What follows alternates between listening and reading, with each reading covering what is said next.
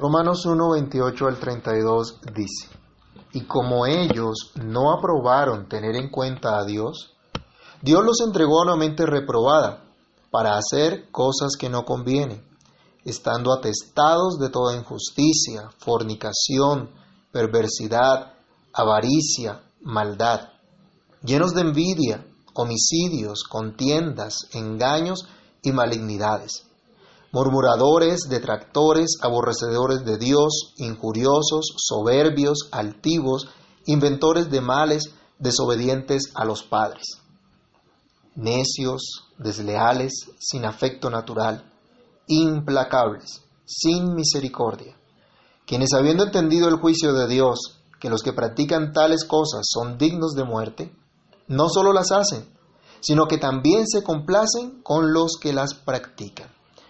Vamos a orar. Padre Celestial, en el nombre del Señor Jesús, te damos gracias por esta nueva oportunidad que nos das de meditar en tu palabra, de reflexionar en lo que ella nos dice. Hoy te rogamos, Señor, que en tu gran misericordia quieras dirigirnos, quieras iluminar nuestro entendimiento, quieras ayudarnos a comprender tu verdad y a poner por obra tu palabra. Señor, que nuestro corazón, nuestro oído esté atento a tu voz por medio de tu palabra y que seamos edificados y fortalecidos en ti. En el nombre del Señor Jesús te lo pedimos dando muchísimas gracias. Amén. Bien, hermanos, estamos concluyendo ya la última parte de este primer capítulo de Romanos, donde el apóstol Pablo estaba presentando la condición en la que se encuentra el ser humano, la triste condición en la que se encuentra todo aquel que no conoce al Señor, que no toma en cuenta la obra de la creación, lo que Dios ha dicho, lo que Dios ha mostrado, lo que Dios ha enseñado por medio de su palabra. Habíamos visto la semana pasada en los versículos anteriores cómo es la triste situación de esta gente sin Dios que es una mente depravada. Hoy nos corresponde reflexionar entonces la segunda parte de esta porción, ya el último versículo específicamente, el versículo 32 va a ser la base de nuestra exposición, donde el apóstol Pablo está culminando la presentación del estado de la humanidad sin Dios y la primera parte de esta carta también, donde él está explicando que los gentiles o la gente que viene de un mundo sin Dios, la gente que no es por naturaleza pueblo de Dios, está en una condición tal que no hay manera de que puedan ser salvos si Dios no actúa de manera sobrenatural. Así habían gentiles también en la época del apóstol Pablo, y de esos gentiles habían venido algunos miembros de la iglesia de Roma a la cual él está escribiendo. Para que, pero que estos gentiles que habían salido de esa condición, habían abrazado el evangelio, habían abrazado la fe, pertenecían ahora a la iglesia, pero seguían viviendo en medio de un mundo que aborrecía al Dios en el cual ellos habían creído. Pablo está mostrando la condición desesperada de la humanidad perdida, de la humanidad que no tiene nada bueno según Dios para dar, nada bueno para hacer, de tal forma que Dios le otorgue a cambio su favor. La humanidad sin Dios está totalmente perdida.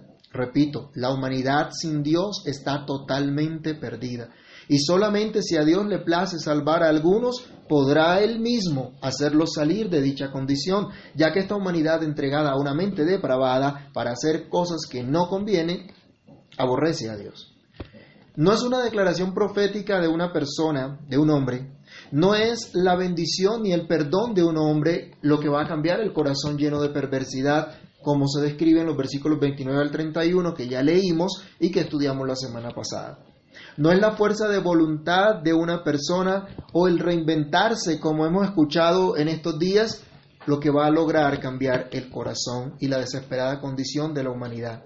No hay esperanza para este mundo fuera de Cristo, pero han rechazado a Cristo. Este tipo de personas de las que nos habla Pablo tienen una mente depravada, tienen una mente totalmente corrompida, pervertida del propósito con el cual fue hecha. Los que tienen una mente depravada no hacen caso del juicio divino. Este es nuestro primer punto. Regresemos al versículo 32 de Romanos, allí en su Biblia, cada uno lo puede revisar. Romanos 1.32. nos dice, quienes habiendo entendido el juicio de Dios, que los que practican tales cosas son dignos de muerte, no solo las hacen, sino que también se complacen con los que las practican. ¿Cómo así que han entendido el juicio de Dios y tienen una mente depravada?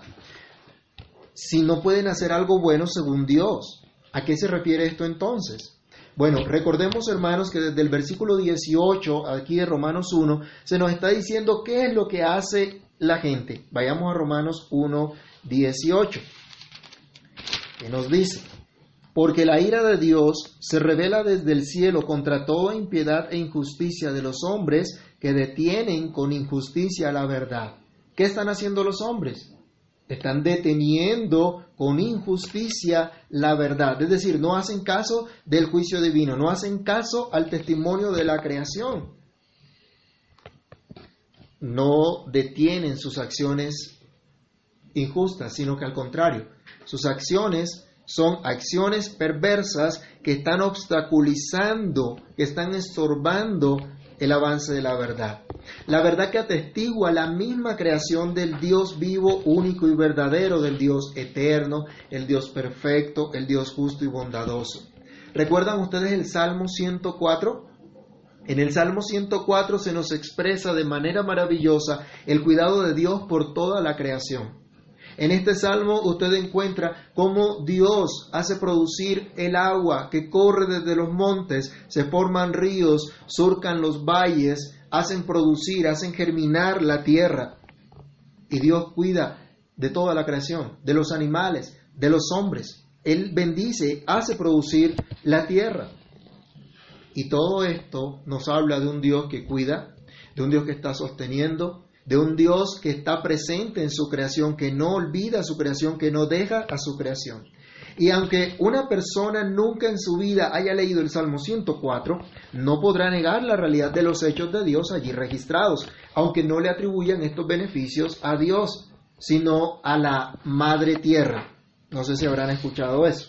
Este dicho, por cierto, es demostración del odio de la gente por el Dios Padre, del abandono del Dios vivo y verdadero, tal como nos decía el apóstol Pablo en el versículo 21. Vamos a leerlo otra vez, Romanos 1, 21. Pues habiendo conocido a Dios, esto es por medio de la creación, no le glorificaron como a Dios, ni le dieron gracias, sino que se envanecieron en sus razonamientos y su necio corazón fue entenebrecido han visto las obras de la creación de Dios, pero a pesar de eso se han negado a creer en ese Dios que nos habla la Biblia, que nos habla la creación misma. ¿Cómo es posible entonces que un Dios que ha hecho y hace tantas cosas buenas se pueda regocijar en la maldad? ¿Dejará acaso Dios sin castigo la maldad y la mentira en un mundo pervertido que se levanta contra Él? El mundo antiguo, en la época de Noé, se salió con la suya burlándose de Noé. Y habiendo hecho todo lo contrario, lo que el testimonio de la misma creación le, de Dios le daba, e incluso el testimonio de Noé cuando construía el arca, ¿se pudieron burlar de Dios? ¿Se pudieron salir con la suya? ¿No fueron acaso destruidos en el diluvio? ¿Qué dice la escritura que ocurrirá cuando el Señor venga? Vamos a leer algunos versículos en la segunda carta del apóstol Pedro, en el capítulo 3. Y ustedes lo pueden eh, completar la lectura en, en su casa más tarde, pero vamos a leer unos versículos claves acá en la segunda carta del apóstol Pedro, el capítulo 3. Hay una advertencia que nos da nos dice, amados, esta es la segunda carta que os escribo, y en ambas despierto con exhortación vuestro limpio entendimiento, para que tengáis memoria de las palabras que antes han sido dichas por los santos profetas, y del mandamiento del Señor y Salvador dado por vuestros apóstoles, sabiendo primero esto, que en los postreros días vendrán burladores andando según sus propias concupiscencias y diciendo, ¿dónde está la promesa de su advenimiento? porque desde el día que los padres durmieron hasta todas las cosas permanecen así como desde el principio de la creación. Estos ignoran voluntariamente que en el tiempo antiguo fueron hechos por la palabra de Dios los cielos y también la tierra que proviene del agua y por el agua subsiste, porque por lo cual el mundo de entonces pereció anegado en agua. Pero los cielos y la tierra que existen ahora están reservados por la misma palabra, guardados para el fuego el día del juicio y de la perdición de los hombres impíos. Mas, oh amados, no, no ignoréis no ignoréis esto, que para el Señor un día es como mil años, y mil años como un día. El Señor no retarda su promesa, según algunos tienen por tardanza, sino que es paciente para con nosotros, no queriendo que ninguno perezca, sino que todos procedan al arrepentimiento. Y termino con ese versículo. Pero el día del Señor vendrá como ladrón en la noche, en el cual los cielos pasarán con gran estruendo, y los elementos ardiendo serán deshechos, y la tierra y las obras que en ella hay serán quemadas. Y el resto del versículo, el resto del capítulo habla de una exhortación al pueblo de Dios a estar vigilante. Habrá un juicio de Dios y este juicio se anuncia y la iglesia lo proclama, pero la gente que tiene una mente depravada no quiere considerar estas cosas. No quiere considerar lo que Dios ha dicho, lo que Dios ha enseñado, ni en su creación, que refleja el carácter santo y justo de Dios en todas sus obras, ni a la predicación de su palabra muchas veces. Pero un día serán juzgados por todas sus acciones injustas, por no hacer caso al testimonio de Dios. La gente con una mente depravada no hace caso ni siquiera a su propia conciencia. Y esto aumenta la necesidad de depravación de aquellos que están sin Dios no consideran lo que dice Dios desde su creación, pero tampoco hacen caso a su misma conciencia que les dice si están actuando mal o si están actuando bien. Más adelante el apóstol Pablo va a tomar este tema. Vamos a leer por ahora solamente el versículo 15 del capítulo 2. Romanos capítulo 2, versículo 15. Aquí nos dice, mostrando la obra de la ley escrita en sus corazones dando testimonio su conciencia y acusándoles o defendiéndoles sus razonamientos.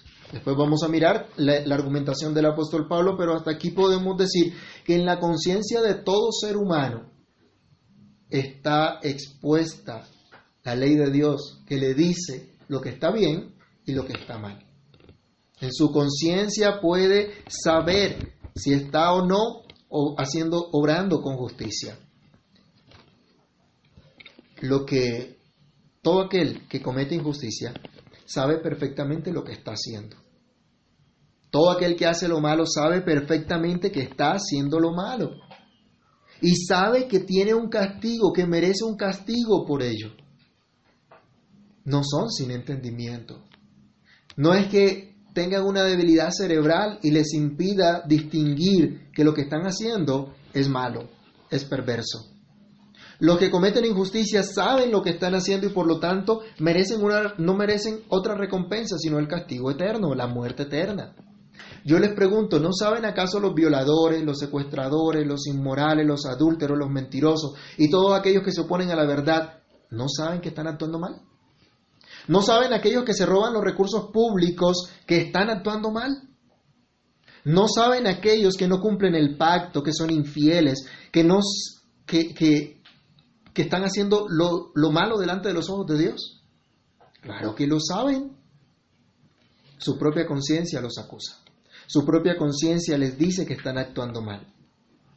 Aunque nadie los haya visto, aunque nadie sepa de sus fechorías, su conciencia siempre estará con ellos y siempre les dirá que hicieron mal, aunque argumenten incluso en contra de su misma conciencia, la cual algunos tratan de apaciguar haciendo algunas buenas obras, según ellos, para minimizar de pronto su maldad. Los que promueven el aborto, por ejemplo, ahora eh, promueven la solidaridad para que los más vulnerables en esta pandemia no se mueran de hambre. ¿No les parece una hipocresía? Los que hacen toda clase de maldad también hacen obras filantrópicas para mostrar así lo buenos y humanos que son. Pero en el fondo de sus corazones saben que están perdidos a causa de todas sus maldades, que aman, que practican. Esto nos lleva a un segundo punto, y es que a pesar del conocimiento que tienen los que actúan injustamente delante de Dios, perseveran en la maldad. No solo saben las cosas, no, saben, no solamente saben lo que están haciendo, sino que continúan haciéndolo. Volvamos a nuestro texto que nos dice, quienes, habiendo entendido el juicio de Dios, que los que practican tales cosas son dignos de muerte, no solo las hacen, sino que también se complacen con los que la practican. En la frase no solo las hacen, el sentido de la frase, el texto como está escrito, nos da a entender que este tipo de personas mantiene una práctica constante de sus maldades, maldades que fueron listadas en los versículos anteriores, del 29 al 31, por ejemplo, la lista de pecados de las que hablaba el apóstol Pablo. Esto nos indica la magnitud entonces de la necedad de aquellos que han sido entregados a una mente depravada. Ellos entienden lo que están haciendo, que es malo. Saben que merecen el castigo eterno a causa de su maldad, pero aún así continúan practicando lo malo. Es increíble que un asesino continúe asesinando. Es increíble que un ladrón, sabiendo las consecuencias, sabiendo que puede morir incluso en medio de sus robos, continúe robando. Aunque la creación les muestre, les diga, hay un creador que va a demandar todas estas cosas, hay un Dios que va a demandar todo esto. Pero a pesar de eso continúan en ello. Incluso sabiendo que su propia vida está siendo dañada, no les importa, siguen en lo mismo. Algunos llaman a esto una, una terrible enfermedad, ¿sí? Y nos han vendido esa idea, ¿no? A través de los medios, a través de los líderes políticos, y algunos incluso han querido utilizar nuestros impuestos para eh, supuestamente atender estas enfermedades, como los que promueven darle droga al adicto para tratar su adicción, cuando en realidad lo que están haciendo con esto es matarlos. Pero por más dinero que se gaste en tratar una enfermedad a lo que simplemente Dios llama pecado, lo que a la luz de un correcto sentido común es injusticia y maldad, jamás lograrán regenerar una mente depravada. Jamás lograrán evitar el juicio divino. El ladrón no necesita una terapia para dejar de robar. Él lo que necesita es trabajar y hacer con sus manos lo que es bueno para que tenga que compartir con el que padece necesidad. Pero sin una conciencia de esta verdad, sin un arrepentimiento genuino por haber ofendido a Dios debido a su pecado, simplemente este tipo de personas va a seguir con una mente depravada justificando y practicando su pecado de robo. Así podemos ilustrar con cualquier otro tipo de pecado. La humanidad sin Dios entregada a una mente depravada, a pesar de conocer que merece el juicio de Dios por su pecado, no hace caso de esto, sino que continúa perseverando en su maldad. ¿Conoce usted gente así? Hay alrededor gente que usted sabe que está cometiendo perversidades y aunque esa persona lo conoce, sabe, está consciente de ello, continúa en lo mismo. Que sabiendo las consecuencias de la maldad siguen en su maldad. Este es el tipo de gente que ha sido entregada a una mente depravada, aunque vayan a misa o escuchen un culto o se unan a cualquier práctica que hoy llaman de espiritualidad. Solo Cristo puede romper con esta esclavitud del ser humano que está cautivo a sus propios malos deseos. Solo Dios puede sacar al vil pecador entregado a una mente depravada de su miserable condición. ¿Te ha hecho libre el Señor Jesús? Dale gloria a Dios por eso y sírvele cada día con todo tu corazón, con todas tus fuerzas, con toda tu alma. Sigues perseverando en hacer el mal, aunque sabes las consecuencias de tu maldad. No sigas en eso, sino corre a Cristo pidiendo socorro. Corre a Cristo pidiendo que te quiera dar libertad y te dé una mente aprobada, no depravada una mente renovada por su Espíritu Santo para que hagas lo que conviene y así puedas honrar a tu Señor y Salvador. Pero finalmente, volvamos al versículo 32 que estamos estudiando. Nuestro texto termina diciendo quienes habiendo entendido el juicio de Dios y los que practican tales cosas son dignos de muerte, no solo las hacen, sino que, sino que también se complacen con los que las practican. Los que tienen una mente depravada no solo hacen lo malo a pesar de conocer el juicio de Dios, sino que también aprueban la maldad de otros. Y esto es tremendo. Es difícil, pero esa es la realidad que vemos. Esa era la realidad que vivía el apóstol Pablo a, su alrededor, lo que tenía, lo que vivía la gente en su época. Cuando una persona hace algo malo al ser traído, atraído por sus malos deseos, después de ello se puede sentir avergonzado y no quisiera haber cometido tal acto. Ese es el caso del creyente, quien no promovería tal perversión. Si usted y yo pecamos, ¿qué hace el Espíritu de Dios en nosotros? ¿No nos redarguye? ¿No nos hace sentir vergüenza por el pecado contra Dios? ¿Por ofenderle? ¿Y a qué nos mueve el Espíritu de Dios? Pues apartarnos del mal, apartarnos del pecado. Pero el que tiene una mente depravada aprueba no solo su maldad, sino la maldad de otros. Los que no tienen temor de Dios en su corazón promueven la maldad de otros y se presentan como ejemplo para que otros lo sigan. Yo les pregunto, ¿qué hacen las marchas del orgullo gay? ¿No demuestran su perversidad? ¿No se alegran en la perversidad de quienes hacen lo mismo? ¿No promueven su osadía para que otros hagan lo mismo? ¿Qué mensaje dan, por ejemplo, todos estos personajes corruptos que llegan al poder? ¿No están promoviendo la maldad de otros? ¿Y cómo lo hacen? Vayamos, por ejemplo, al Salmo 50, versículo 18. Salmo 50, verso 18.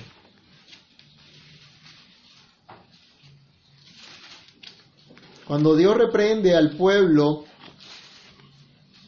reprende a aquellos también que no tienen realmente temor de Dios en su corazón, aunque lo nombren. Salmo 50, 18, el Señor le decía, leamos desde el versículo 16 para ponernos en el contexto. Pero al malo dijo Dios, ¿qué tienes tú que hablar de mis leyes y que tomar mi pacto en tu boca? Pues tú aborreces la corrección y echas a tu espalda mis palabras. Si veías al ladrón, tú corrías con él, y con los adúlteros era tu parte Incluso el 19, tu boca metías en el en mal y tu lengua componía engaño. Tomabas asiento y hablabas contra tu hermano, contra el hijo de tu madre ponías infamia. ¿No le parece terrible esto? Que se pierda todo el afecto natural, incluso por la propia familia. Este texto reprende al malo y el resto del salmo habla de, de, lo que vendrá al malo si no se arrepiente y cambia de camino. Aquí señala Dios que no solo cada uno hacía el mal en particular, sino que se asociaba con otros perversos para cometer injusticia. ¿No es esto lo que hacen los movimientos y filosofías de este mundo que, abraza la gente, que abrazaba a la gente del, del imperio romano en la época del apóstol Pablo y que abraza a la gente incluso en nuestros días? ¿No dice la sociedad que lo importante es que te sientas bien con lo que haces, no importa lo que sea? No hacen la sociedad, no hacen sociedades para mal los carteles del narcotráfico, por ejemplo. Los carteles de ladrones de cuello blanco. Los carteles de los magistrados de las altas cortes que han torcido la justicia.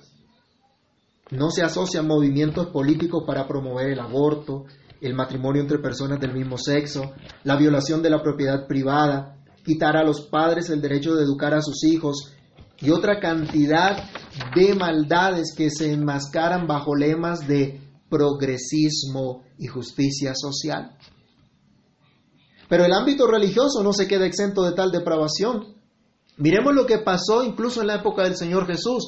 Marcos, vamos al Evangelio según San Marcos, capítulo 14, del versículo 10 al verso 11. Marcos 14, del 10 al 11. Miren lo que hicieron los líderes religiosos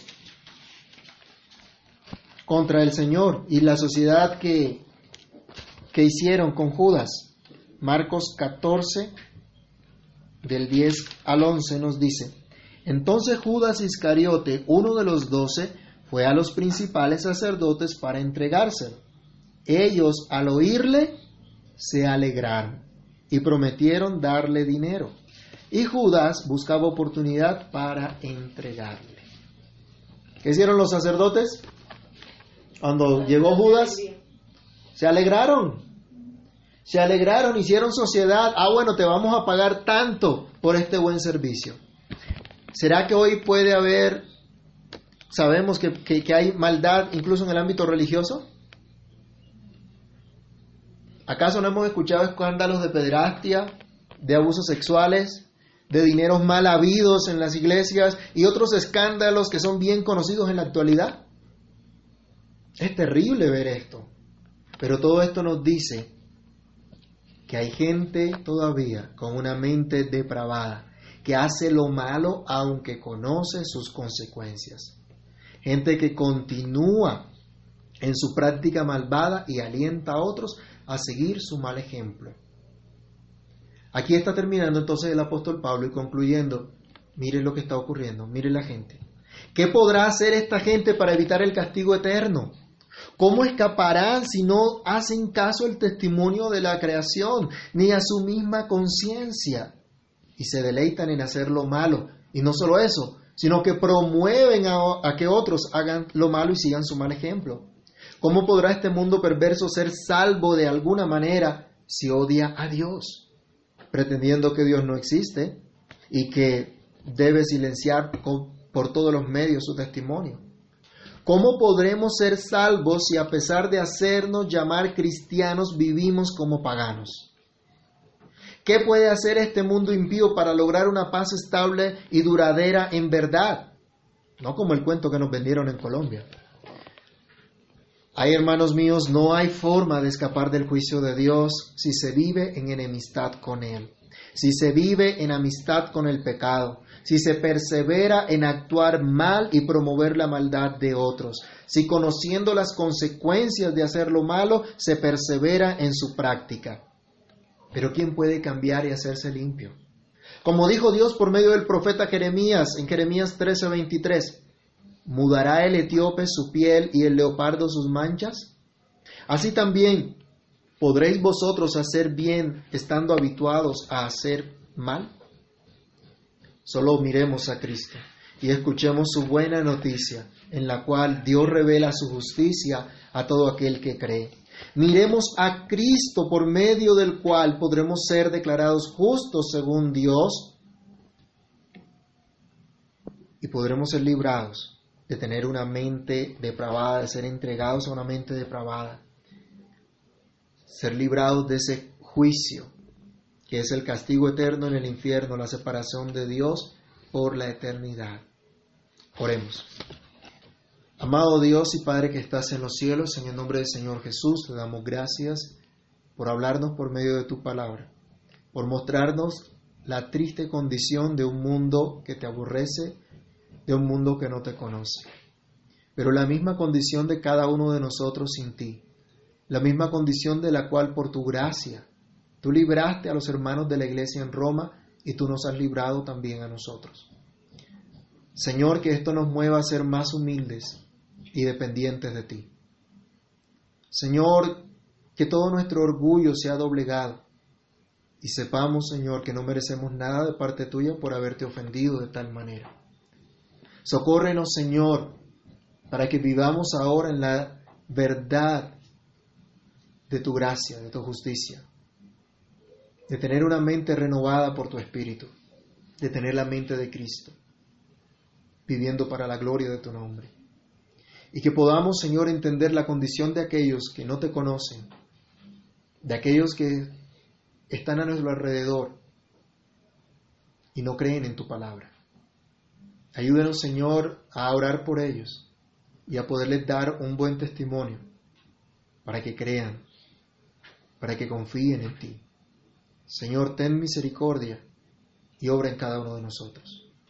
Ayúdanos, Señor, a mirarte solo a ti, a mirar que solo por Cristo podemos ser salvos y que no hay nada que podamos hacer para conseguir esta salvación. Señor, que esa fe en Cristo transforme nuestras vidas cada día, nos haga vivir de fe en fe, de confianza en confianza, seguridad en ti. Ayúdanos Dios para que durante esta semana recordemos la situación de este mundo que no te conoce, pero la gracia que te ha placido, Señor, darnos a nosotros, a todo tu pueblo, y que podamos anunciar esta gracia y esta buena nueva para la gloria de tu nombre. Guarda, Señor, nuestras vidas, guarda nuestros hogares y ayúdanos a honrarte, a exaltarte por lo que tú has hecho, por la bondad que te ha placido. Y Señor, tú que conoces nuestras debilidades, nuestras flaquezas, nuestras tentaciones, aléjanos del mal. Por favor, no nos dejes caer en la tentación y líbranos de toda obra perversa del maligno, Señor. Líbranos de nuestros deseos malos.